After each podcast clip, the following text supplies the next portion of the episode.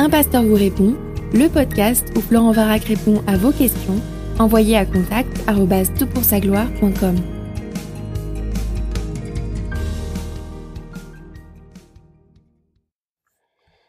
La question est posée, si Jésus est Dieu, pourquoi ne connaît-il pas le jour et l'heure de son retour? Alors je trouve la question superbe parce que euh, j'aime beaucoup parler de Jésus en fait. Hein. C'est quand même euh, celui qui, euh, qui nous a sauvés, qui est notre Seigneur, et, réfléchir sur sa personne nourrissant et source de, ouais, de meilleure compréhension de, de sa personne.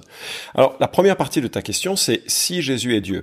Alors, euh, dans ce contexte, je peux que le voir comme étant euh, est-ce que vraiment il est Dieu? Puis ça nous permettra de répondre plus sereinement ensuite à, l'autre aspect. Alors effectivement, n'en déplaise aux témoins de Jéhovah et aux Mormons et puis tous les, les, autres groupes religieux qui nient sa divinité, l'Écriture fondamentalement atteste de la divinité de Jésus-Christ. Déjà dans l'Ancien Testament, il est annoncé par son nom comme euh, Dieu, hein, Dieu avec nous. Emmanuel, c'est précisément cela, c'est Dieu qui va résider parmi nous. En Ésaïe, euh, il est euh, aussi présenté comme le Dieu puissant.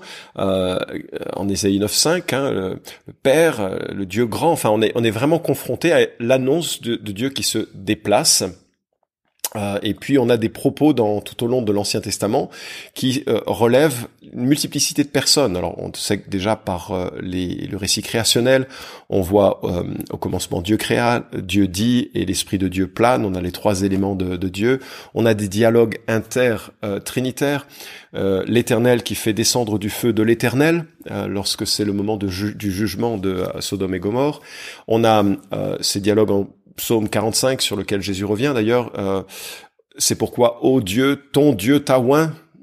D'où ça vient cette, cette pluralité? Ben Parce qu'effectivement, euh, il y a un Dieu qui était avec Dieu et qui était Dieu. C'est ce que Jean 1 nous dit et que cette, euh, cette parole a été faite chair, elle a habité pleine, parmi nous pleine de grâce. Alors je sais que les témoins de Jéhovah utilisent le... l'argument qui dit que puisqu'il n'y a pas d'article, c'est qu'il était un Dieu, en absence euh, dans le grec d'article euh, défini, on pourrait effectivement le comprendre, sauf dans cette situation d'attribut du sujet. La parole était Dieu, on peut pas vraiment traduire la parole était un Dieu parce que c'est en position d'attribut du sujet. Donc vraiment, nous sommes confrontés dans l'Écriture à, ce Dieu qui s'incarne. Donc Jésus répond du titre de Dieu, à la fois annoncé dans l'Ancien Testament, mais également euh, réalisé dans le Nouveau Testament. Thomas, quand il voit Jésus euh, ressuscité, il lui dit, mais mon Seigneur est mon Dieu. Et la petite fabrique euh, bizarre que les témoins de Jéhovah utilisent en disant, mais non, c'est mon Seigneur Jésus, et puis il se tourne ensuite vers Dieu et mon Dieu, ça n'a pas de sens dans le contexte. Il, il exprime quelque chose face à Jésus, tu es mon Seigneur et mon Dieu. Dans le livre des Actes, l'apôtre Paul dit en acte 20, 28, Prenez donc garde à vous-même et à tout le troupeau au sein duquel le Saint-Esprit vous a établi évêque pour faire paître l'Église de Dieu qu'il s'est acquise par son propre sang. Donc Jésus a payé de son sang l'Église qui lui appartient et euh, c'est l'Église de Dieu qu'il a acheté par son propre sang. Euh, il y a des expressions très claires, Romains 9.5, euh, euh, Dieu bénit éternellement en parlant de Christ, Tite 2.13, la manifestation de la gloire de notre grand Dieu et Sauveur le Christ Jésus. Et donc l'Ancien Testament annonce la venue de Dieu, le Nouveau Testament confirme par le titre qu'il donne à Jésus qu'il est bien Dieu, l'expression fils de est une expression qui indique la, la, euh, l'identité de nature euh, au singulier de cette manière. Euh, les, les, fils sont de la même nature que leur père et lorsque Jésus se fait fils de Dieu, ben, les gens veulent prendre des pierres pour le lapider. On trouve l'expression Seigneur qui lui est attribuée, parfois comme formule de politesse, c'est le cas en Jean chapitre 20 verset 15, mais parfois c'est indéniable, il s'agit du Seigneur des Seigneurs, le Créateur. C'est d'ailleurs en ces termes qu'il est présenté en Apocalypse chapitre 17 verset 14, chapitre 19 verset 16. Les expressions les plus emblématiques de sa divinité, c'est lorsqu'il se qualifie lui-même de je suis. Et ça nous rappelle le nom même de Dieu euh, évoqué en Exode chapitre 3 verset 14. Hein, Moïse qui s'interroge, mais, qui es-tu Dieu? Quel est ton nom? Et Dieu répond, ben, je suis celui qui suis, je suis celui qui est éternellement. C'est pour ça qu'on a dans certaines versions la traduction du nom de Dieu par l'éternel. Euh, alors que les Juifs lui préfèrent le titre le Seigneur, mais toujours est-il que c'est euh, voilà c'est le nom majestueux, grandiose de, de, Dieu. Et à plusieurs reprises, euh, Jésus utilise ce, qualificatif je suis pour se présenter, avec un effet d'ailleurs assez sidérant, les gens tombent par terre, c'est une affirmation de sa divinité, comme ce l'était en Exode chapitre 3, verset 14. Tu trouveras ça en Jean 8, 24, 28, Jean 13, 19. Et puis également, par association, la Bible nous encourage à avoir foi en Dieu, Marc 11, 22, Romains 4, 20, mais également en Christ, Jean 1, 12, Actes 16, 31, Romains 3, 22. On nous demande de prier Dieu comme de prier Christ. Je vais un peu plus vite, je vais pas te faire la liste des versets. Il est question de la parole de Dieu et de la parole de Christ. Il est question de l'Église de Dieu et de l'Église de Christ. Il est question euh, de Christ notre Sauveur, enfin de Dieu notre Sauveur ou de Christ notre euh, Sauveur. On pourrait euh, multiplier les exemples en parlant également du jour de l'Éternel ou du jour du Christ, de sanctifier l'Éternel ou de sanctifier Christ. Dieu comme berger, Christ comme berger, premier et dernier, autant appliqué à, Dieu dans son euh, naissance euh, complète que dans la personne du Fils. Et puis également, nous avons les descriptions de ses attributs. Il nous est dit en Colossiens chapitre 2 verset 9 qu'en lui habite toute plénitude, toute la plénitude de la divinité. Euh, il y a une unité euh, intrinsèque entre le Fils et le Père qui est unique et qui est éternel, Jean 10, 30, et on associe à ça avec, euh, Jean 8, 58 et Hébreu 1, 10 à 12, toute éternité. Il manifeste également euh, les marques de sa, de son omniprésence, de son omnipuissance, de son omniconscience, omniscience, pardon, et, et, et on pourrait ajouter à ça l'immuabilité. Jésus le même hier, aujourd'hui, éternellement. Une absence de changement sur l'éternité, ça implique une existence éternelle et ça fait partie bien sûr des caractéristiques que seul Dieu peut avoir. L'éternité en amont et l'éternité en aval. D'ailleurs, c'est en discutant un jour avec un, mormon, j'étais, euh, euh, je, crois, au Cameroun, et le mormon disant, mais oui, nous croyons vraiment que, que Jésus est Dieu, absolument. Mais je lui dis, non, vous ne croyez pas que Jésus est Dieu. Mais si, si, il est éternel. non, il n'est pas éternel, il est éternel sur l'avenir, mais il n'est pas éternel en amont elle me dit, ah oui, non, c'est vrai, il, a commencé à exister. En commençant à exister, il devient un être créé, puisqu'il commence à exister, et on est loin de la divinité. Alors que dans la perspective biblique, euh, Jésus existe, il est de toute éternité, il n'a ni commencement ni fin, un peu comme le pouvait le représenter euh. C'est lui euh, qui reçoit l'honneur, alors que Dieu est un Dieu jaloux, qui ne partage pas sa gloire avec quiconque. Hein, Apocalypse chapitre 19, verset 10, on voit des gens l'adorer, le vénérer, le reconnaître comme euh, Dieu. Alors, donc j'espère avoir en tout cas dans ce parcours rapide démontré qu'il est véritablement le Dieu qui s'incarne, le Dieu qui vit parmi les hommes. Donc la première partie de ta question, si Jésus est Dieu, oui, il est vraiment Dieu de chez Dieu, Dieu existant de toute éternité. Alors, maintenant passons à la deuxième partie de ta question. Comment se fait-il que Dieu ne connaisse pas, dans son incarnation en tout cas, euh, les, la jour, le jour et l'heure Alors, pour le plaisir, quoique le texte est un peu sombre, mais pour le plaisir, on va lire le, texte dans, sa, dans son ensemble. Euh, ça fait partie du cinquième discours que l'évangile de Matthieu nous donne. Et euh, dans ce discours, il nous est, il est question du retour du Christ avec tout ce que, euh, euh, tout ce qui va se passer. Et à partir du verset 36 de Matthieu chapitre 24, voilà ce que nous lisons. Pour ce qui est du jour et de l'heure, personne ne les connaît, ni les anges des cieux, ni le Fils, mais le Père seul. Comme au jour de Noé, ainsi en sera-t-il à l'avènement du Fils de l'homme. Car, dans les jours qui précédèrent le déluge, les hommes mangeaient et buvaient, se mariaient et mariaient leurs enfants jusqu'au jour où Noé entra dans l'arche. Et ils ne se doutèrent de rien jusqu'à ce que le déluge vienne et les emporte tous. Il en sera de même à l'avènement du Fils de l'homme. Alors, de deux hommes qui seront dans un champ, l'un sera pris et l'autre laissé. De deux femmes qui moudront à la meule, l'une sera prise et l'autre laissée. Veillez donc, puisque vous ne savez pas quel jour votre Seigneur viendra. Sachez-le bien, si le maître de la maison savait à quelle veille de la nuit le voleur doit venir, il veillerait et ne laisserait pas percer sa maison. C'est pourquoi vous aussi, tenez-vous prêts, car le Fils de l'homme viendra à l'heure où vous n'y penserez pas. Je trouve ce texte absolument fascinant parce que justement il nous appelle à la vigilance parce que nous connaissons pas le jour et l'heure. Et là Jésus s'identifie pleinement à notre, euh, à notre situation. Il nous dit personne ne les connaît, hein, ce jour et cette heure, ni les anges des cieux, ni le Fils, mais le Père seul. Alors euh, comment répondre à cela? Comment concilier euh, ces deux aspects qui semblent effectivement antinomiques? Alors, la réponse euh, que je vais développer est la suivante. Premièrement, Jésus est devenu homme et pleinement homme, et à ce titre, euh, Philippiens 2 nous enseigne qu'il s'est dépouillé de sa gloire, sa divinité a été masquée, sa gloire a disparu, comme l'annonçait Ésaïe 52 et 53, qui nous dit que rien ne le distinguait des autres êtres humains. Si vous aviez fait des courses dans un village euh, de Nazareth, de là où il a pu habiter quelque temps, Jésus serait passé, il aurait apparu comme un être totalement normal. Il s'est dépouillé de sa gloire, c'est-à-dire s'est dépouillé de toutes les manifestations extérieures euh, de, de la glorieuse présence divine. Mais, et c'est ma deuxième remarque, dans son incarnation, Jésus a toutefois gardé tous les attributs de la divinité. Il est resté Dieu, il n'a jamais cessé d'être Dieu.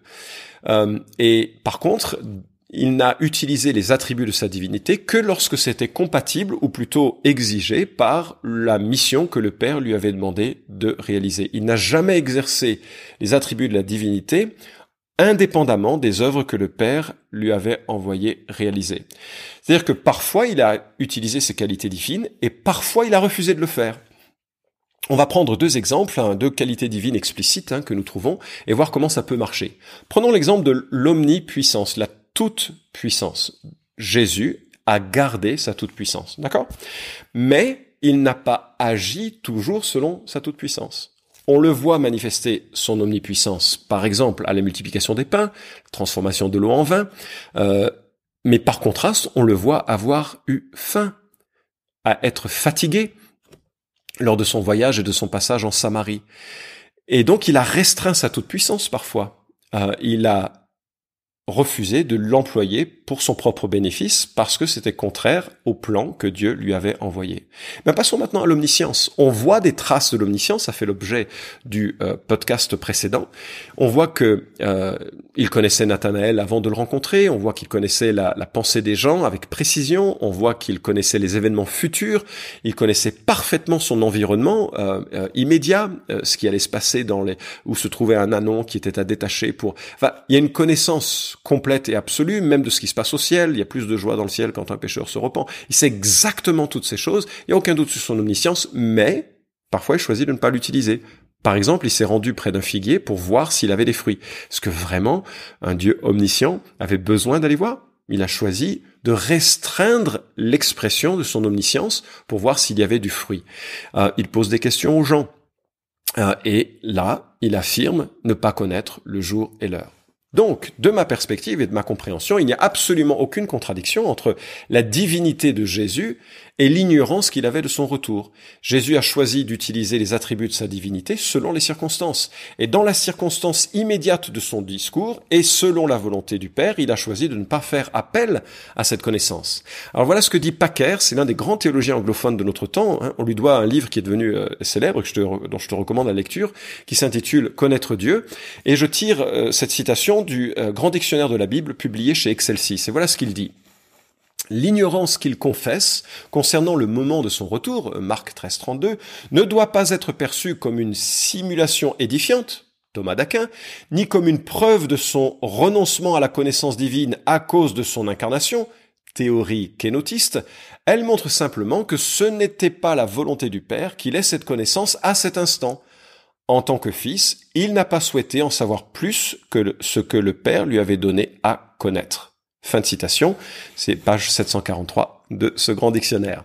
Alors j'espère que cela t'est clair. Jésus, Dieu le Fils, s'incarne, c'est-à-dire qu'il ajoute l'humanité à sa personne et il choisit de vivre à jamais d'ailleurs en tant qu'être humain. Dans son euh, incarnation, il allie parfaitement les attributs de la divinité et de l'humanité, à l'exception de tout ce qui est de l'ordre du péché. Parfois, il utilise ses capacités divines, et parfois, il choisit de ne pas les utiliser. Mais chaque fois qu'il utilise l'une ou l'autre de ses capacités humaines et divines, il le fait en pleine compatibilité avec les autres. Donc, nous pouvons être absolument confiants. Euh, il n'y a aucune contradiction formelle entre le fait d'être Dieu et le fait de ne pas savoir alors qu'il est incarné. Et ce moment-là, au moment de son discours, et je crois que le contexte milite pour comprendre pourquoi il a voulu qu'il en soit ainsi, il a choisi de restreindre cette omniscience divine sur ce point-là, comme il a choisi de le faire à d'autres moments, lorsqu'il, par exemple, se retourne dans la foule et qu'il dit ⁇ Qui m'a touché ?⁇ Et une femme, tu te souviendras probablement, euh, l'a touché, et en espérant que Jésus la, guérirait, pose la question ⁇ Qui m'a touché ?⁇ Je pense pas que ce soit une question... Euh, enfin, Jésus, dans son omniscience, pouvait tout à fait avoir la réponse à cette question. Je crois qu'elle était pédagogique. Jésus a choisi de restreindre cette connaissance pour pouvoir faire cheminer cette femme et aussi la, rétablir dans son honneur public, puisque les pertes de sang la rendaient impure et l'excluaient de la société israélienne pendant, euh, pendant ce, temps-là. Donc, J'espère avoir répondu. Restreindre ne veut pas dire euh, ne, jamais connaître, ou encore moins euh, faire une erreur. D'ailleurs, ça me conduit à, considérer les mauvaises manières de répondre à cette question. Alors la mauvaise manière de répondre à cette question, c'est celle des euh, témoins de Jéhovah, par exemple, ou des Mormons ou d'autres, qui trouvent là la preuve que Jésus n'était pas Dieu.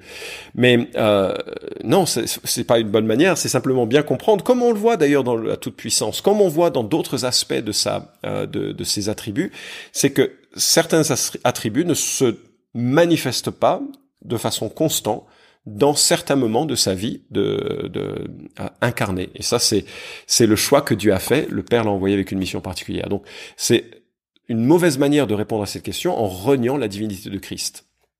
Une autre manière de, de, répondre à cette question, et, qui est aussi problématique, c'est de considérer que Jésus s'est parfois trompé parce qu'il aurait été mal renseigné dans son état d'humiliation. J'ai relevé dans le podcast précédent que c'est euh, ainsi que, les, que, que Science et Foi considèrent les propos de Jésus sur le déluge ou sur Adam et Ève. Jésus se serait trompé, bah c'est pas grave, ça fait partie de, c'est son incarnation. J'espère avoir démontré suffisamment euh, solidement et sérieusement que c'est absolument incompatible avec une vision biblique de la personne de Christ et euh, que euh, s'il s'est trompé, alors il porte des taches sur son être, il n'est plus la vérité incarnée et il n'est plus fiable dans le reste de ses propos et lorsqu'il meurt sur la croix, il ne peut pas nous représenter à juste titre parce que il est euh, celui qui a fait c'est une réduction vraiment terrible de sa de son impeccabilité et donc de sa de, de sa capacité d'être l'agneau expiatoire et c'est une réduction bien sûr de son autorité. Euh, bien, aucune illustration ne sera parfaite, mais si je devais l'illustrer, ce serait de cette manière. Imaginez que je sois un expert en art martial. Alors, je sais, ça fait rire, mais c'est une supposition et une illustration. Mais imaginez que un, jeune homme euh, malveillant vienne me chercher des noises. Ben, je pourrais soit tenter de le raisonner, soit le mettre de côté, mais peut-être que pour éviter qu'il soit euh, ben, anéanti, peut-être par une expertise bien supérieure à la sienne, je vais pas utiliser tout ce que j'ai sous l'accélérateur pour maîtriser la situation. Mais on pourrait dire en quelque sorte que euh, c'est un peu ce qui se passe avec Jésus. Euh, il n'utilise pas tout ce qui est à sa disposition, il n'utilise qu'une partie de ce qui est à disposition, mais quand il a besoin de l'utiliser, il l'utilise. Quand il calme la tempête, quand il multiplie le pain, quand il fait des miracles euh, spectaculaires, il y a une autorité divine qui se manifeste, sa toute puissance est à l'œuvre, et qui est différente de tout ce qui a été vécu par les prophètes ou par les apôtres, et qui est, qui est, qui est vraiment unique. Donc, euh, se restreindre, ce n'est pas euh, euh, faire faux usage ou mauvais usage de la qualité dont il est question. J'espère que ça a clarifié les choses. À mes, à mes yeux, il n'y a absolument pas de contradiction formelle entre le fait d'ignorer à un moment donné et le fait d'être Dieu. Tu peux avoir confiance à la fois en sa divinité, son omniscience et sa fiabilité. Vous pouvez suivre cette chronique hebdomadaire Un pasteur vous répond sur SoundCloud, iTunes et Stitcher Retrouvez les questions déjà traitées sur toutpoursagloire.com. Si vous aimez ce podcast, merci de le partager sur les réseaux sociaux et de laisser une note sur iTunes. À la semaine prochaine!